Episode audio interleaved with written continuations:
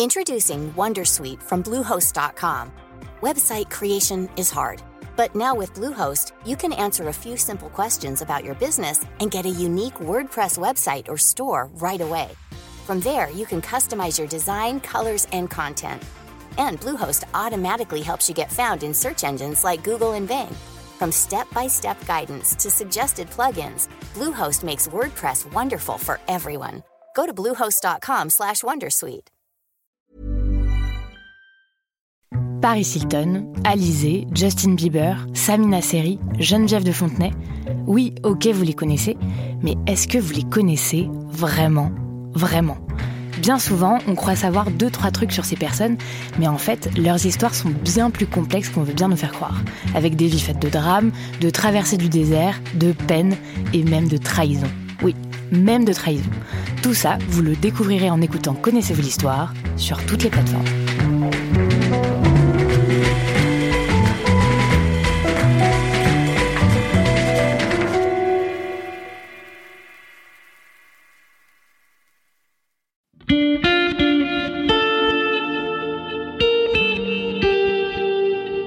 Un rebondissement de taille dans le feuilleton Cesare Battisti. L'ancien activiste italien d'extrême gauche a finalement reconnu sa responsabilité dans quatre meurtres commis à la fin des années 70 en Italie.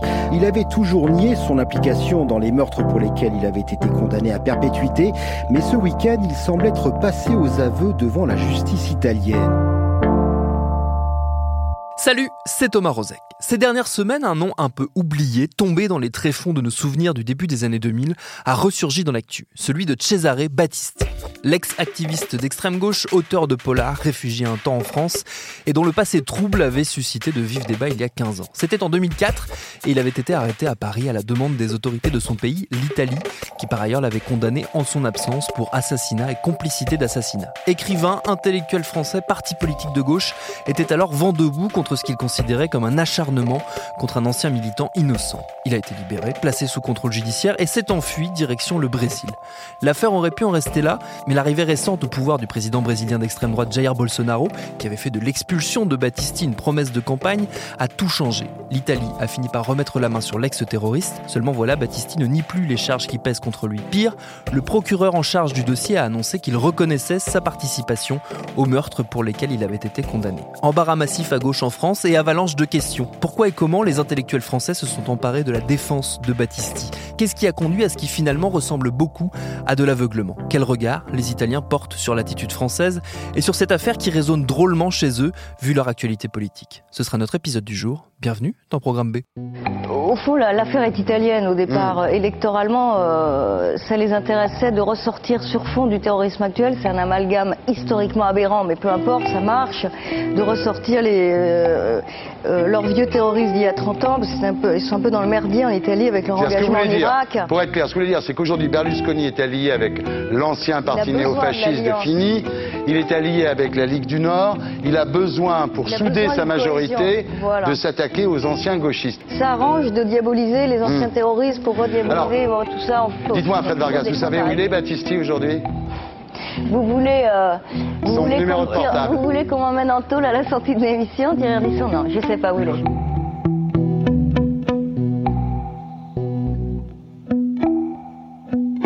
Voilà quelle était l'ambiance sur les plateaux de télé au temps où Ardisson régnait sur nos samedis soirs il y a maintenant 15 ans. Battisti à l'époque faisait figure de héros de la gauche. J'ai retracé rapidement son parcours en intro.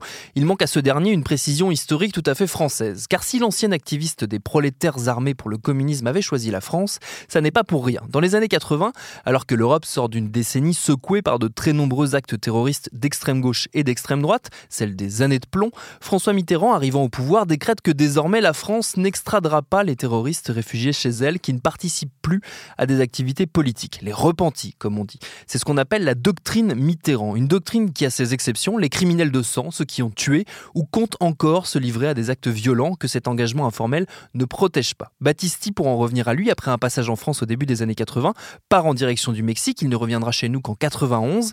Il est alors arrêté mais n'est pas extradé. C'est à ce point de l'histoire qu'intervient notre premier invité, le journaliste de Mediapart Karl Lasque, auteur d'un livre sur Battisti, La mémoire du plomb, à qui j'ai demandé pourquoi, en ce début des années 90, Battisti n'était pas renvoyé en Italie, alors même qu'au vu des charges qui pesaient contre lui, il ne rentrait pas dans le cadre de la doctrine Mitterrand. Bah, en fait, euh, il y a ces deux processus. Hein. C'est-à-dire qu'il y a cette doctrine Mitterrand, c'est on est dans l'informel, on est ça n'empêche pas la doctrine Mitterrand n'empêche pas euh, bah, des personnes d'être interpellées et euh, la justice d'être saisie en fait.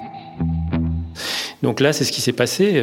il a été interpellé, la justice a examiné les, les euh, les jugements et en les examinant, euh, comme d'ailleurs c'était le cas dans le cas de certains nombres d'Italiens, euh, les juges ont considéré que les, les, jugements n'étaient pas conformes au, droit français.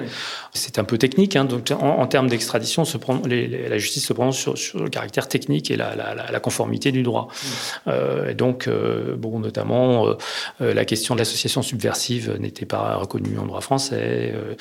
donc donc il y avait la question aussi du cumul des peines euh, qui n'était pas euh, euh, qui n'était pas correct. Enfin, il y a, tout un tout un raisonnement juridique qui a conduit à, la décision des, des, juges parisiens. Et comment se fait-il que pour quelqu'un qui, comme moi, par exemple, avait euh, 16-17 ans à, l'époque où en 2004 on a recommencé à parler beaucoup de, de César Battisti, on avait la sensation qu'il était euh, un peu martyr de cette époque-là, euh, un peu l'innocent qu'on essayait d'associer, le simple militant qu'on essayait d'associer à, à, des crimes euh, qu'il n'avait pas commis. Comment ça se fait que cette image-là soit ressortie médiatiquement à cette, époque-là? Bah, Disons que ce qui, ce qui est sûr, c'est que hum, les réseaux de soutien hein, qui, étaient, qui étaient divers, encore une fois, le Polar, les, les, les, les Italiens, les, on, et puis après les, différents partis politiques qui se sont, impliqués ont présenté le, cas d'un essentiellement euh, euh, le cas de Battisti comme celui voilà d'un intellectuel euh,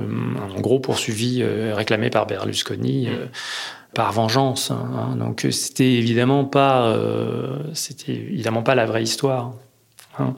Battisti à la fois il a tenu plusieurs discours en fait. Hein. Il a dit d'abord que bah, il reconnaissait être, avoir été un militant impliqué, euh, avoir été responsable de, de ses actions, euh, sans entrer dans le détail. Il a écrit un roman dans lequel quand même il décrit ses actions euh, et donc il reconnaîtra par ailleurs que c'était une, une, énorme erreur puisqu'il y a dernière cartouche raconte le, les, les, péripéties de, de, son groupe et ses propres et les assassinats commis par son groupe et les braquages etc. Donc il fait lui-même son propre réquisitoire en, Et quand il le fait, son livre est, accueilli euh, euh, favorablement d'ailleurs comme un, comme un récit, euh, un, superbe récit de, cette époque-là, parce que évidemment assez réel, assez, assez, bien, bien raconté.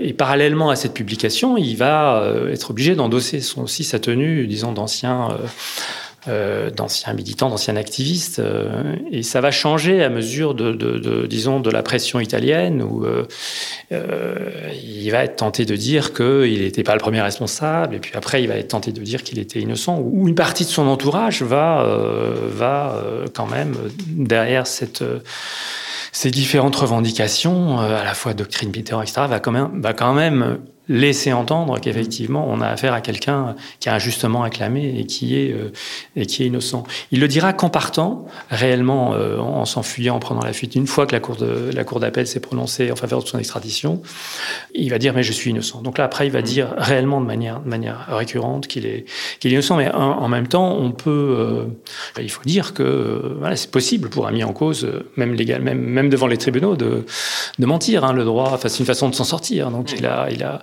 c'est plus critiquable évidemment pour euh, l'entourage. C'est-à-dire que, ce que comment se positionne l'entourage en sachant que euh, effectivement, euh, bah, il n'est pas innocent. Est-ce qu'il y a eu un aveuglement de cet entourage et plus généralement d'une certaine d'une partie du monde intellectuel français, du monde médiatique français et même du monde politique français? Est-ce qu'il y a eu un peu d'aveuglement sur le sur le cas Battisti je ne sais pas si on peut parler d'aveuglement parce qu'il y, a, y a au fond, d'ailleurs, c'est ce que c'est ce que c'est ce qu'il a dit récemment. Euh, Battisti a dit euh, dans, son dans sa récente déposition, euh, il a dit bah je sais pas pourquoi les gens euh, réellement me soutenaient. Certains me soutenaient parce qu'ils considéraient que bon, il n'était pas normal que j'étais condamné en mon absence. D'autres parce que j'étais innocent. Et puis s'ils croyaient que j'étais innocent, bah voilà, c'était c'est leur problème. En, en gros, donc chacun avait un peu son rôle, c'est-à-dire euh, Battisti, lui, euh, ben, euh, défendait sa peau, entre guillemets. les Italiens défendaient leur cause collective, hein. c'est-à-dire qu'effectivement, il n'y a pas, pas intérêt à ce que Battisti s'en aille. Au-delà, je dirais plutôt que la question qui se pose peut-être, c'est la question des médias, c'est-à-dire des journaux. À quel moment les journaux n'ont pas fait le travail, entre guillemets. C'est à quel moment ils ont été euh, militants, ou eux aussi, et, euh, et se sont abstenus d'écrire euh, ce qu'il fallait écrire. C'est-à-dire que mm. toutes les positions sont défendables, mais, mais pas si on tourne le dos à la vérité. Donc là, c'est un petit peu ça qui s'est qui s'est produit, pas toujours, mais c'est vrai que le fait que des grands journaux reprennent de manière un peu aveugle on peut le dire, euh, les propos de Battisti, parce que, euh, par exemple, Battisti, euh, l'une de ses défenses, c'était de dire mais comment on peut moi me, soupçonner? On, m'accuse d'avoir d'avoir tué deux personnes le même jour à deux endroits différents. C'est pas en réalité, euh, il était accusé d'avoir été le complice euh, dans un cas et le commanditaire dans l'autre. Enfin, il, a été condamné. Bon, c'était logique. Mais, mais les plusieurs journaux et des grands journaux ont, recopié cet argument sans le contredire, en fait. Donc, on, enfin, les, journaux se sont un peu éloignés des, se sont clairement éloignés des faits à plusieurs reprises, euh, au lieu de euh, peut-être qu'il y avait des arguments politiques à faire. Il y avait des arguments politiques à faire valoir. La question de la contumace, la question de l'oubli, la question, bon, et puis la question de la justice en Italie. Enfin, c'est un débat après qui, qui est multiple en fait. Pour ce qui est de Libération, par exemple, où j'étais, c'est vrai que Libération, euh, c'était différent parce que Libération euh, donc, un journal qui est issu de, de, de, de l'extrême gauche. Euh, et donc, euh, Libération a dès le début intégré, enfin, dès le début à la fin des années 70, intégré des, des, des réfugiés. Donc ça faisait, l'histoire faisait corps euh, au journal en quelque sorte. Donc euh, il était logique et, et d'ailleurs de, de, manière assez contradictoire et assez euh, euh fine un peu au début parce que je, il, y a, il y a par exemple eu des, des, des, interviews de repentis, il y a eu des interviews qui allaient un peu dans, ça allait un peu dans tous les sens. C'était un traitement. Il y avait une défense euh, des réfugiés, il y avait la même, je dirais, le même fondement à dire refusons des extraditions politiques, etc. La justice n'est pas euh, n'est euh, n'est pas fiable entre guillemets. La justice, euh, l'État italien est devenu autoritaire, etc. Euh, et cette euh, cette logique qui était au fond quand même une logique militante, s'est installée en fait dans, dans, le raisonnement du journal par rapport à cette question. On sait pas donc et là on n'était plus on n'était plus dans une logique journalistique.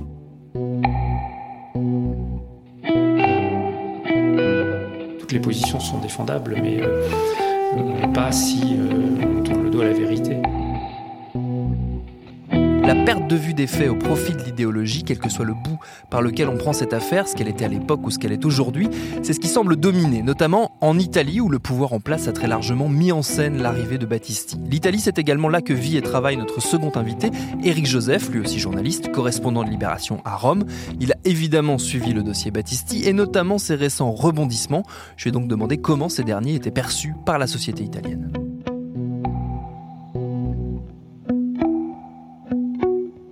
Manière générale, pour résumer, il y a eu une, satisfaction de l'opinion publique qui attendait euh, cette, cette, arrestation depuis des années et une instrumentalisation euh, politique euh, qui a euh, dépassé sans doute certaines bornes, puisque notamment euh, Salvini s'est présenté à l'aéroport avec un uniforme de la police et son et son collègue de la justice quelques quelques heures plus tard a fait une vidéo il était lui euh, euh, recouvert du habillé avec le, avec l'uniforme de la police pénitentiaire. Et donc il y a eu une, il y a eu une, une utilisation politique de la part du gouvernement. Si on revient quelques années en arrière, une dizaine, une quinzaine d'années en arrière, euh, Comment était perçue à l'époque en Italie euh, l'attitude des intellectuels français vis-à-vis de, Battisti et le, grand mouvement de défense qu'on avait vu notamment euh, dans les médias euh, français de Battisti au nom de son innocence présumée justement? Mais du côté italien, il y a toujours une incompréhension totale de la part de l'attitude de la du monde hum, intellectuel, médiatique français il y a eu véritablement une, rupture totale entre les, entre les deux opinions publiques. C'est-à-dire qu'on ne comprenait vraiment pas du côté italien comment on pouvait justifier la, non-extradition de Cesare Battisti et ses soutiens. Alors là où effectivement, par contre, c'est matière à réflexion, c'est que les Italiens n'ont pas du tout non plus compris ce qu'était la, la doctrine.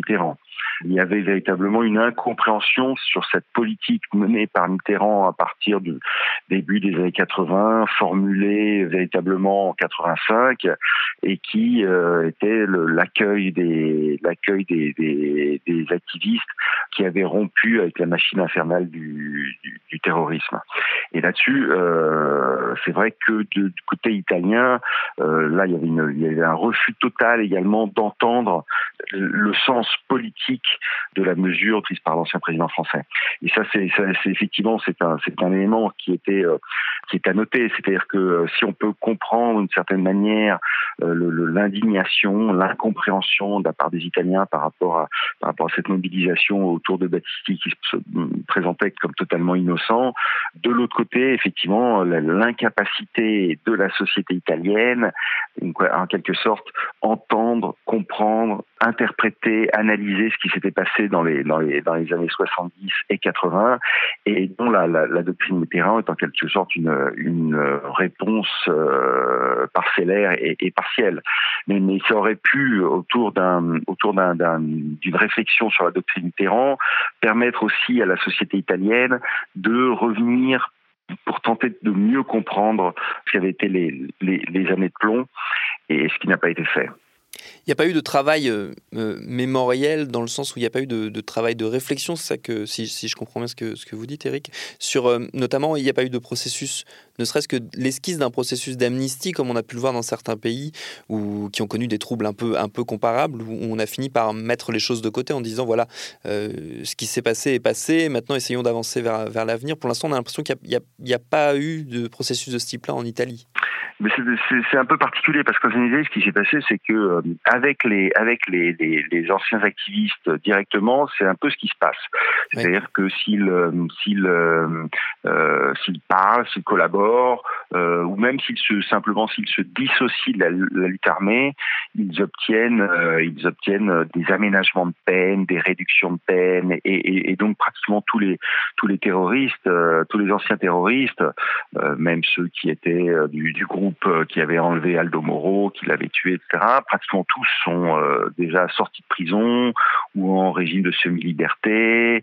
Pour les, plus les plus irréductibles, euh, malgré tout, ils bénéficient de, de, temps en temps de permis de sortie. Donc, d'une certaine manière, il y a eu ce moyen, et ça a été notamment un moyen judiciaire de fermer euh, la, période des années de plomb en proposant aux, anciens terroristes de se dissocier ou de se repentir et en, échange d'avoir des, remises de peine. Et donc, d'une certaine manière, il y a ce travail.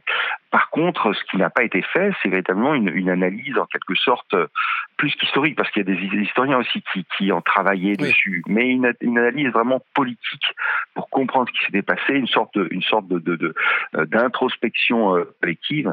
Ce qui s'est passé en Italie, c'est qu'à partir du moment où on résout la question du point de vue policier, militaire et judiciaire, du point de vue politique, on tourne la page et on veut plus véritablement voir ce qui s'était passé, les dynamiques qui avaient euh, provoqué le fait que des dizaines de milliers de jeunes Italiens euh, bien euh, s'approchent ou, ou, une, activité directe dans le, dans le, dans le terrorisme. À partir du début des années 80, on tourne la page et on veut, on veut une autre Italie, on veut une, Italie qui consomme, une Italie qui reparte vers, vers la production, vers la croissance, vers le divertissement et l'incarnation de tout ça, c'est Silvio Berlusconi et ses télévisions. J'imagine que l'actuel gouvernement et la tendance politique, en tout cas une partie des tendances politiques qui y sont représentées, n'aident pas forcément à, faire ce processus de réflexion politique.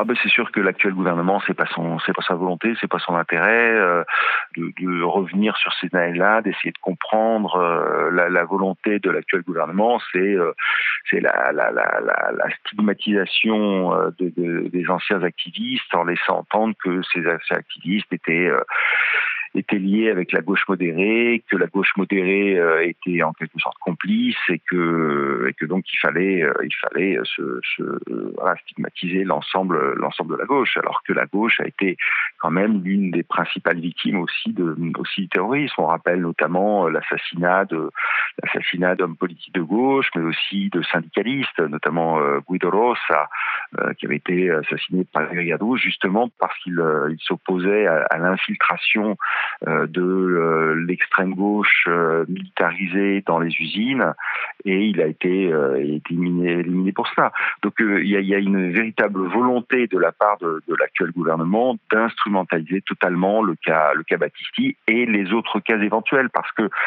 évidemment après Battisti, eh ben, eh bien Matteo Salvini a annoncé son, intention d'obtenir d'autres têtes de, de d'anciens activistes d'extrême gauche euh, réfugiés en France. Depuis, un nouveau champ polémique s'est ouvert en France. Faut-il ou pas publier Battisti? Son dernier roman est désormais entre les mains des éditions du Seuil qui ont décidé d'attendre un peu avant d'envoyer en rayon le livre, qu'on nous annonce certes comme brillant, mais qui pour le coup, au goût des éditeurs, en traite un peu trop vivement en collision avec une actualité explosive. Merci à Karl Lasqueux et Eric Joseph pour leur réponse. Programme B, c'est un podcast de Binge Audio préparé par Lauren Bess, réalisé par Quentin Bresson. Si vous nous suivez via Apple Podcast avant de vaquer au reste de vos occupations, n'oubliez pas de nous laisser 5 étoiles, fortement apprécié. Abonnez-vous par ailleurs sur votre podcast préféré si vous ne voulez manquer aucune de nos aventures. Et à demain pour un nouvel épisode. Binge. Salut, je m'appelle Camille Test, je suis journaliste et prof de yoga et j'anime Encore Heureux, un podcast sur la santé mentale. Deux fois par mois, on se pose des questions très simples, du genre comment on fait pour avoir un rapport apaisé à la nourriture, peut-on vraiment travailler et être heureux, ou encore pourquoi se réconcilier avec le sport. Avec mon équipe d'expertes et d'experts, on repose les bases, on décrypte les problèmes, on les replace dans un contexte global et surtout, on trouve des solutions. Car même si le monde va mal, on a le droit de vouloir être encore heureux. Encore heureux, c'est un podcast de Binge Audio, déjà disponible sur votre appli de podcast habituel.